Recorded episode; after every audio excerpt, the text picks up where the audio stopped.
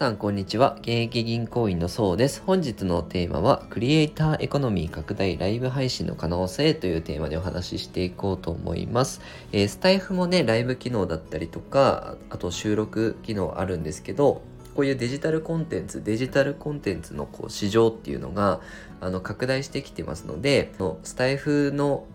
配信者さんのモチベーションアップにもつながると思うしこれから副業ね何始めたらいいかなって迷ってる方にもね参考になるかなと思ったので今回はねこの話題を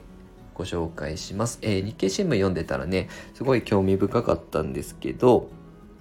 ライブ配信を含むですね、動画配信市場って、まあ、今後もやはり成長する見込みだよっていうことで、まあ、デジタルコンテンツ協会っていうのがあるんですけど、そこの試算によるとですね、市場規模は、えー、2020年の3710億から2025年には5020億に拡大するっていう風な推計なんですよね。たった5年間で、まあ、約2倍ぐらいですかね。まあ、そこまではいかないですけど、まあ、拡大していくよと。で、この波ってね乗っといた方がいいんじゃないかなっていうのと今ね若い世代があの投げ銭っていうのに全然あの抵抗がなくなってきてるんですよね。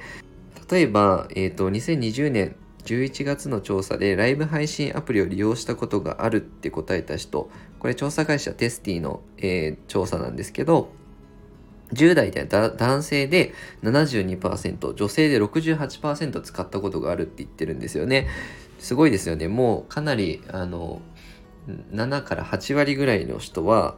ごめんなさい67割かな？6, 6から7割の10代の未成年の子たちはあの利用したことがあるとでその人たちが仮に20代30代どんどん大きくなってきた時にさらにねあの市場って拡大する可能性もあるなっていうふうに感じました。で、えっと、まあトラブルも実はあって、投げ銭って言って、あの、好きなライブ配信者にこう、クレジットカードとか使って送金ができるんですけど、のある、えー、女子高生とかね、親のカードで計700万円使っちゃったっていうね、累計でっていうのもあって、あとその、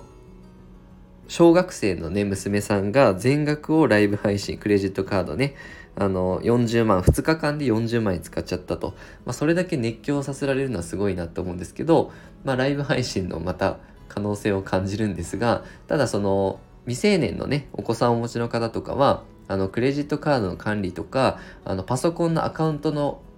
えー、暗証番号とかね、あんまりあの教えない方がいいんじゃないかなという共有してるとそういうことも被害としてね出てきてしまうので、まあ、自分でねちゃんと稼いだお金を何に使うかっていうのは自由なんですけど親のお金を使ってしまうっていうのは結構問題だと思うのであの未成年のお子さんがいる方はねそういうクレジットカードの管理とかインターネットの使い方とかですね、ちょっとあの注意をしていただきたいなと思います。自分でアルバイトして稼いだお金を何に使うのはいいんですけど、クレジットカードとかはね、使っちゃダメだよと、ここはね、しっかりね、あの管理してた方がいいかなと思います。はい、このようにですね、資産運用だったり副業に役立つ情報も定期的に配信していこうと思いますので、よかったらチャンネルの方フォローよろしくお願いいたします。本日は以上です。ご視聴いただきありがとうございました。